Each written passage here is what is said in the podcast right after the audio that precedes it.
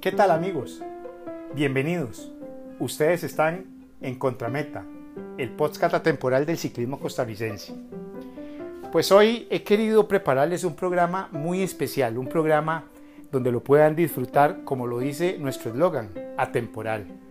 Si está en la montaña, en la playa, va en el carro, está desvelado, está en el trabajo o le queda un tiempo para hablar y escuchar de ciclismo, pues les recomiendo pues que nos, nos escuchen y nos presten atención a estas historias vividas principalmente por esta persona, pero que involucran mucho el ciclismo costarricense. Hoy he pensado en traerles una historia que, en la cual yo estoy involucrado y que fue parte muy importante y casi la culminación de ese proceso histórico del ciclismo costarricense que arrancamos allá por el 2015 y que terminamos a, principios del 2016 en el Tour de San Luis, en esa historia que ya les traje a ustedes. Pues nada, el día de hoy hemos querido traerle la historia de lo que vivimos en nuestra participación para los campeonatos del mundo de Richmond en el 2015. Un campeonato del mundo muy importante por las cercanías que teníamos nosotros de Virginia, allá en los Estados Unidos, y donde pues económicamente se nos prestaba mucho para poder asistir. Pues no, yo quería contarles lo que se planificó, lo que se hizo, lo que se dijo para poder viajar a este campeonato del mundo que no crea que fue muy fácil. Por eso he querido traerles la historia para que muchos de ustedes puedan entender el contexto de, alguna, de algunas situaciones que se presentaron, de por qué llevamos algunos corredores, por qué nos llevamos algunos otros que normalmente no se explica eh, al público en general. Pero hoy quería pues comentarles esta historia es muy bonita. Bonita porque refleja la culminación del proceso que les he venido estado, estado hablando de esta parte de nuestras participaciones con la selección nacional. Bonita porque fue y hasta, ha sido hasta el día de hoy, después del 2015, la participación donde el ciclismo costarricense pudo vencer a los poderosos equipos colombianos que llegaban pues bien armados a estos campeonatos del mundo y a muchas naciones que ya les voy a mencionar por quién estuvimos encima. Y no solamente eso, sino el protagonismo que tuvimos durante el desarrollo de esa carrera que déjeme decirle que yo estando ahí se me erizaba la piel de ver a nuestra bandera, a nuestros corredores en fugas y tratando de atacar. Pues nada, déjeme empezar esta bellísima historia que al principio no fue muy bella. Déjeme contarles que, que sufrí un poco en lo personal. Veníamos nosotros eh, de, Brasil en ese momento, del, Tour de Río de Janeiro, donde habíamos conseguido la invitación para estar en este otro gran evento que se organizaba allá en el, continente suramericano. Una carrera que venía ganando prestigio, pero que lamentablemente se quedó ahí en el camino. Una carrera muy bonita, dicha sea de paso por la participación que había tenido algunos corredores eh, en este proceso de la selección nacional y los puntos que habíamos conseguido y por supuesto de ese año maravilloso de André Amador en el 2015, habíamos logrado algo que era impensable para, para el ciclismo costarricense y para el ciclismo de esta zona centroamericana e inclusive de, algunas, de algunos suramericanos. Conseguimos tres espacios. Para los que me puedan entender, conseguir tres espacios para una cuota de un campeonato del mundo es sumamente imposible. Y nada, Costa Rica los consiguió con el esfuerzo propio de la Federación Costarricense de Ciclismo, que consiguió pues la, la, buena ayuda del ICODER en algún momento dado y pues con el presupuesto propio y con los recursos propios logramos participar en eventos que nos daban puntos y lograr esa maravillosa cuota de participación. Nosotros fuimos a Brasil y ya estábamos eh, fogueándonos y ya teníamos claro que teníamos tres corredores para participar en el Campeonato del Mundo en la categoría élite masculina, en ruta. No teníamos nombres, pero teníamos la idea de quiénes podían estar. Pues para nadie es un secreto que en ese momento y por el prestigio y por el año que había tenido, André Amador debería encabezar esa delegación eh, deportiva. Y pues eh, no había duda en ese sentido. Nos quedaban dos espacios, dos espacios que eran muy importantes para para definir quiénes podrían estar. Yo pude hablar con algunos corredores que lamentablemente por algunas situaciones no podían estar presentes y otras porque simplemente no les dio la gana acompañarnos al campeonato del mundo. Inclusive hubieron algunos que faltando una semana me cancelaron su participación. no les voy a decir el nombre, aunque me lo han dicho que lo diga, pero, pero no es mi intención crear polémicas en estos espacios que les estoy llevando, pero sí hubieron ciclistas que negaron su participación. En aquel entonces, pues eh, me vi a la tarea de buscar algunos.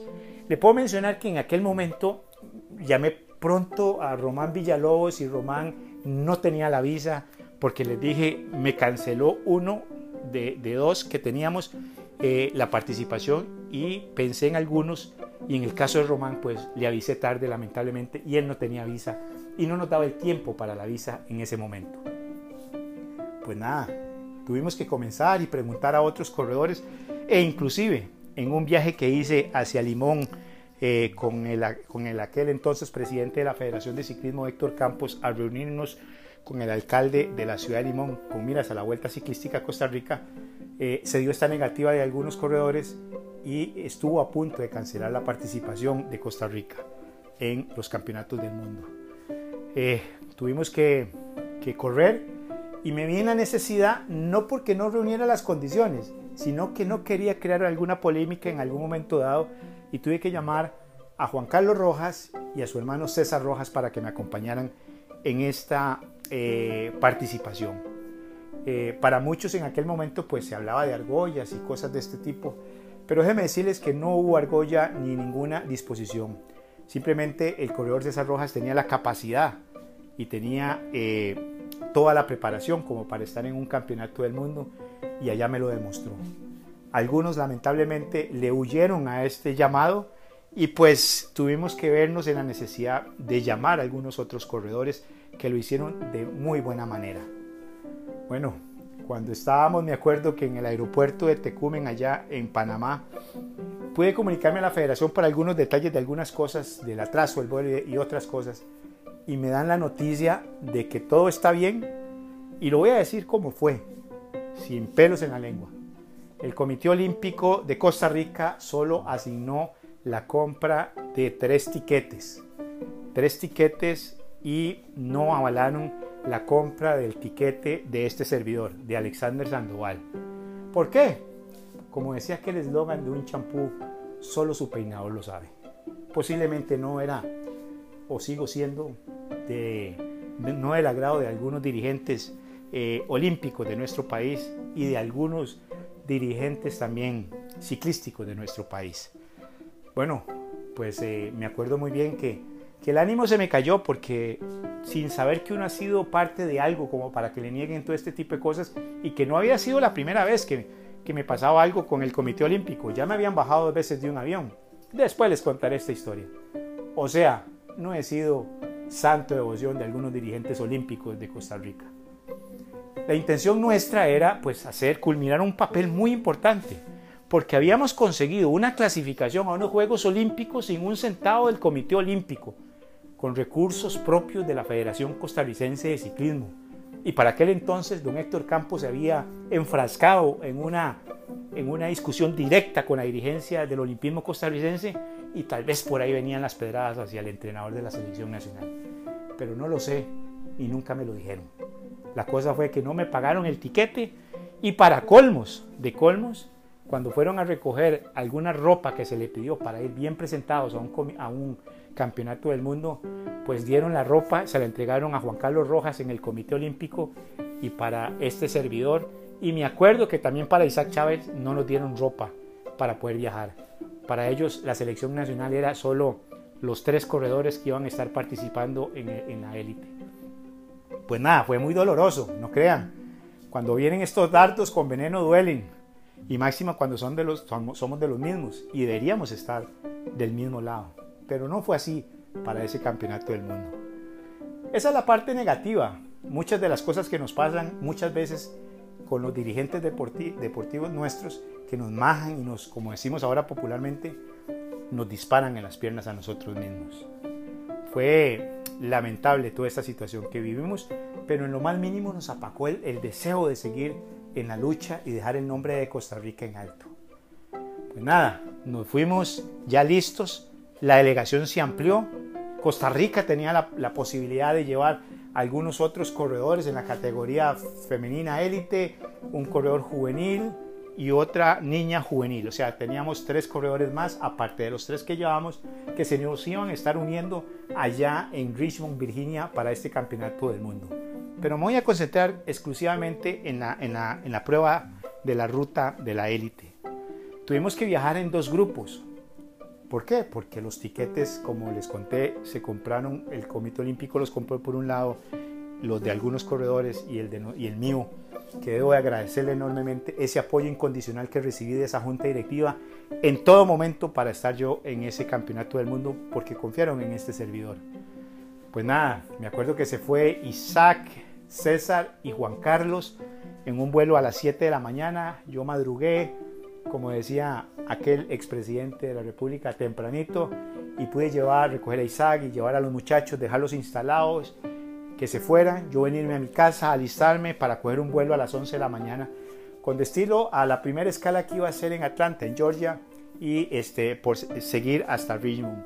Ya eh, habíamos hecho un trabajo de logística para poder eh, realizar todo este eh, viaje, y lo cual debo agradecerle enormemente a mi hija María Alexandra Sandoval Oces, que estuvo a la par mía eh, llamando a hoteles, cotizando hoteles, cotizando taxis, llamando a gente para que nos recogiera, viendo cuál era la zona donde tendríamos la posibilidad de estar económicamente mejor, porque no podríamos estar muy cerca de Richmond porque era muy caro, aparte que estaban copados por todas las delegaciones del mundo, pero necesitamos tener un acercamiento importante para ir a entrenar, congresillos, en fin, todo lo que conllevaba toda la organización.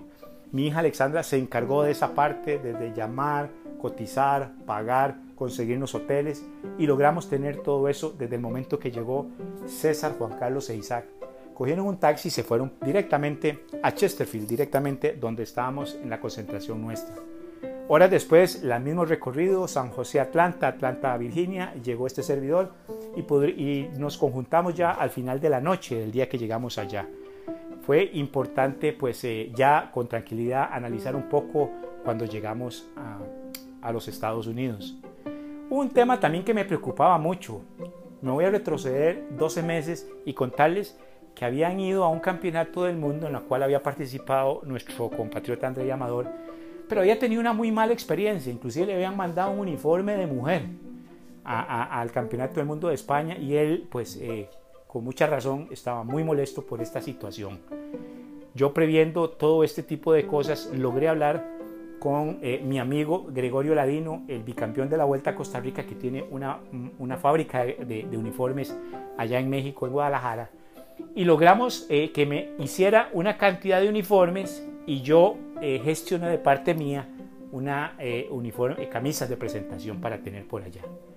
Lo que hice era que él era vecino de un fotógrafo muy famoso que hay a nivel deportivo mexicano que iba a viajar al Campeonato del Mundo y logré mandarle con él los uniformes hasta los Estados Unidos, a Richmond. Él llegó a los Estados Unidos y se encontró con André Amador y le dijo las instrucciones que yo le giré. Aquí hay todos los uniformes, usted escoja el que va, el que mejor le quede y utilice el que, el que mejor le corresponda.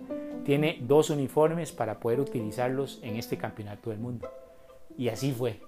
Cuando yo llegué a Estados Unidos, lo primero que hice fue comunicarme con André porque André estaba ya concentrado con, con el equipo del Movistar, que dicho sea de paso, habían tenido la medalla de bronce, algo histórico también para el ciclismo costarricense porque fue parte de esa medalla de bronce del campeonato de contrarreloj por equipos que se realizó días previos a nuestra llegada.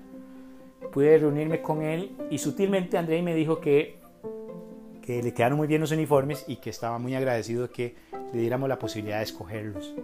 De una vez me indicó que cómo analizaba yo la posibilidad de quedarme, de que él se quedara con la delegación española, que era la del Movistar en aquel momento, la que estaba en, los Estados Unidos, por condiciones meramente eh, de, de, de, situaciones que de pronto se podrían presentar. Ejemplo, la comida donde estábamos era una comida muy típica de los americanos, como llena de grasas, eh, eh, con, con, alimentos que no estamos acostumbrados o están acostumbrados los deportistas.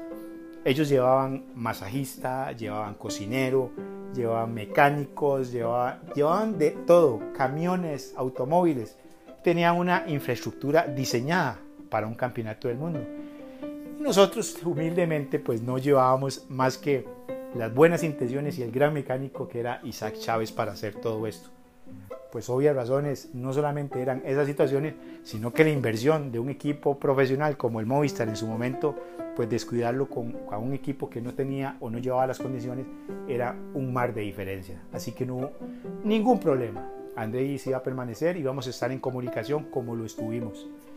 Grata sorpresa fue que al día siguiente recibo una llamada por teléfono y para, para mí un honor que me llamara pues el director deportivo del equipo del Movistar, Eusebio Ensue, y me manifestó prácticamente lo mismo, la petición, me dijo que si le permitía, yo le, le contesté que ya la había conversado con André y que no había absolutamente ningún problema, que por estos temas tecnológicos del año 2015 nos íbamos a estar comunicando y así fue como lo hicimos. Inclusive nos eh, eh, concordamos en reunirnos para ir a hacer el reconocimiento de la pista, del área donde se iba a realizar el campeonato del mundo y así lo hicimos.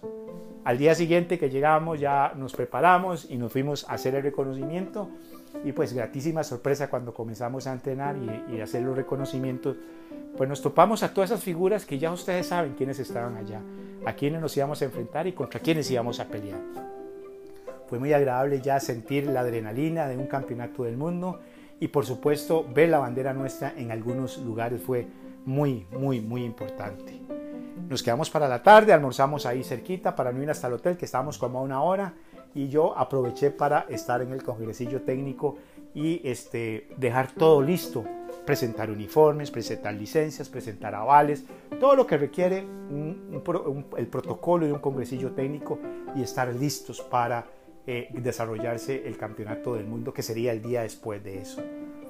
Propiamente ya cuando estábamos listos regresamos al hotel y allá nos juntamos con parte de la delegación, tanto de lo, del juvenil y de la dama que participó en ese campeonato del mundo, que ya estaban instalados debidamente en el hotel previo a todo lo que había realizado mi hija para que toda la, delegación estuviera pues eh, reunida ya con excepción de André por lo que me pidió eh, con su equipo del Movistar. Al día siguiente, pues nos fuimos muy tempranito eh, a listar todo. Le colocan a uno en una especie de, de pits, eh, para llamarlo de alguna manera, para los carros. Cada, cada, cada toldo, eran toldos, era para una delegación deportiva. Lo que nunca supe y por qué era, y nunca estuve de acuerdo, fue que, por ejemplo, a una delegación nuestra, eh, con tres corredores, nos, nos, metían en un carro con cinco equipos y los cinco iban con aros y algunos hasta con hieleras. Eso era una lata de sardina y nuestro pobre Isaac sufría mucho eh, compartiendo con otros mecánicos, pues que nosotros consideramos que teníamos algún privilegio por tener algunos corredores de más y los que iban con él pues solamente tenían un corredor dentro del pelotón.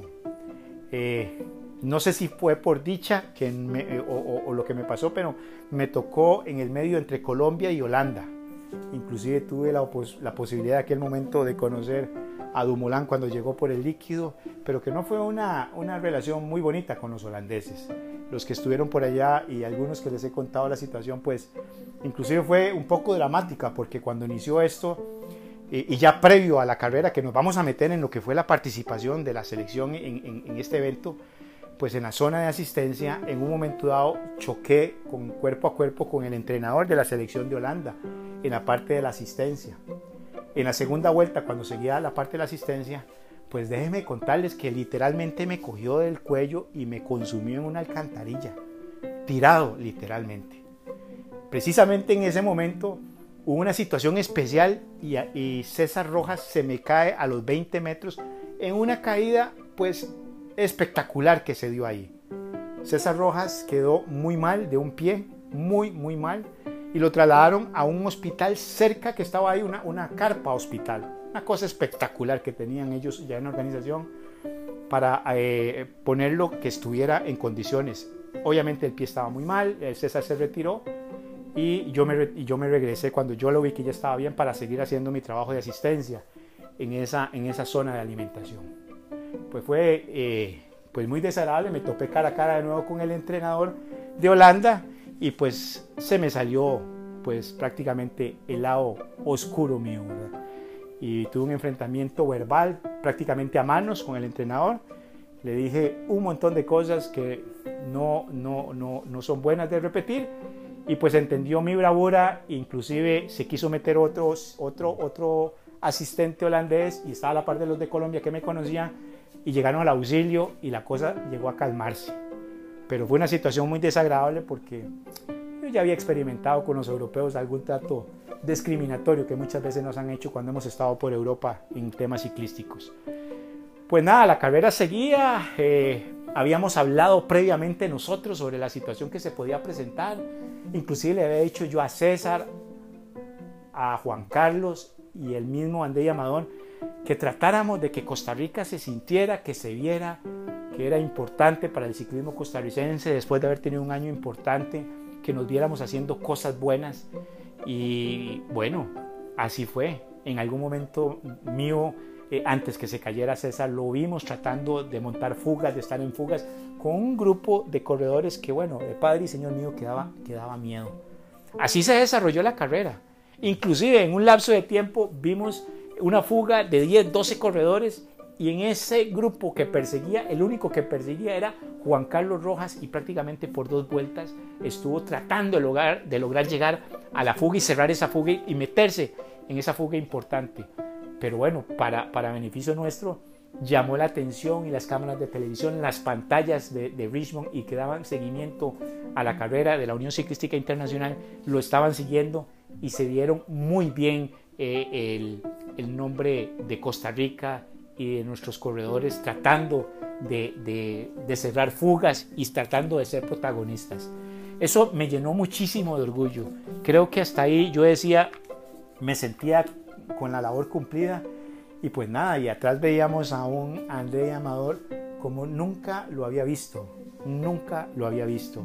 Siempre acucioso, siempre con las ruedas que tenía que estar, no daba un pedalazo para no desgastarse y muy, muy, muy inteligente. Cumplimos al pie de la letra sobre las indicaciones inclusive que nos dio sobre lo que quería comer durante ese trayecto de kilómetros que era pues bastante importante eran casi 240 kilómetros que íbamos a estar desarrollando ese día y, la alimentación jugaba un papel. Acordémonos que por cuestiones reglamentarias él no podía recibir asistencia de ninguna otra eh, delegación que no fuera la que él pertenecía. Aunque venía con un grupo muy importante encabezados por Alejandro Valverde, del equipo español, pues tenía que mantenerse al margen y guardar alguna discreción y distancia en temas de asistencia para no tener ningún problema. La carrera transcurrió y déjenme contarles que faltando escasamente vuelta y media eh, se hizo una fuga importante que yo juraba que iba a pegar. A lo lejos y a lo tananza pude divisar algunos uniformes que son temas que hay que hablarlos para, para no cometer eh, errores de visualización. El, el color blanco es muy lindo y el uniforme nuestro es muy lindo, pero se confunde con muchos uniformes. Yo vi varios uniformes blancos, pero no pensé que era alguno nuestro, ni me imaginaba. Pues para dicha fue que apareció André Amador en ese grupo importante tratando de venirse y nos puso la piel de gallina y a soñar, faltando prácticamente ya una vuelta para cerrar el campeonato del mundo. Lamentablemente, pues había un repecho allá eh, importante y el grupo lo cerró y se volvió a agrupar. Entraron todos y se iba a definir, pensábamos en ese momento, pues en la raya final y en la llegada. Algunos han tenido la posibilidad de ver esa llegada donde Peter Sagan ataca y lo hace de una manera espectacular, muy fuerte, a los Sagan, como lo hemos visto en las grandes carreras. Pues André Amador logró colocarse y coger ruedas importantes y al final de eso, pues logró y se metió en la posición 25 al final de ese campeonato del mundo. Con el mismo tiempo de Michael Matthew, el, el, austriaco que hizo segundo lugar y que perdió tres segundos en la llegada con Peter Sagan. Lo más sobresaliente de todo esto, para que nos quede en la historia y ojalá, ojalá que alguien pueda mejorar todo esto, es que André Amador ocupó la posición 25 de ese campeonato del mundo, por encima de corredores imaginables para nosotros en aquel momento, porque todavía estábamos pues en ese proceso. Le ganamos a todo el equipo colombiano que fue con una estructura ciclística impresionante, en aquel momento encabezada por Rigobert Urán. Ni qué decirle de Tom Bonnet, de Vincenzo Nibali, que inclusive estuvo eh, tratando de hacer las cosas eh, muy importantes para Italia en aquel momento. Fuimos superados, como les dije, Alejandro Valverde, que ocupó la quinta posición, por Tony Galopán, la séptima posición, por Michael Kwiatkowski, la octava, por Rui Costa, que había sido campeón del mundo en la novena posición, por Philippe Gilbert en la décima posición, por Tom Dumoulin, que ocupó la onceava, por Alex Howes, la doce, Nicky Tresta, la número 13, ese corredor holandés, por Rey Taramare, la 14, por Nelson de Oliveira, la número 16 para Portugal. En fin, tantos y tantos corredores que pudimos ver en ese campeonato del mundo y que por primera vez Costa Rica hacía las cosas como tenían que hacerse. Una selección compacta, una selección unida, una federación eh, compenetrada en los procesos ciclísticos que se tenían y que nada, logramos hacer cosas que nunca habíamos imaginado hacer. Esa fue una de las participaciones más exitosas que hemos tenido ciclísticamente hablando y yo me lleno de mucho orgullo porque fui parte eh, de esa delegación y esas selecciones que trataron de mejorar y llevar el ciclismo costarricense pues más allá de lo que estábamos acostumbrados a llevarlos. Inclusive para nuestro regreso a Costa Rica se hablaron de muchísimas cosas y las ideas que se estaban planteando del tema de tratar de desarrollar programas de detección de talento, de desarrollar grandes figuras que estábamos ya prontos a, terminar procesos ciclísticos, pero que necesitábamos nuevamente este, que eh, nuevas figuras eh, se hicieran a la par de, estos corredores, que era importante para desarrollar el ciclismo costarricense. Esa fue este, uno de los procesos que, como les dije, que iniciamos con grandes ilusiones para poder eh, mostrarnos al mundo.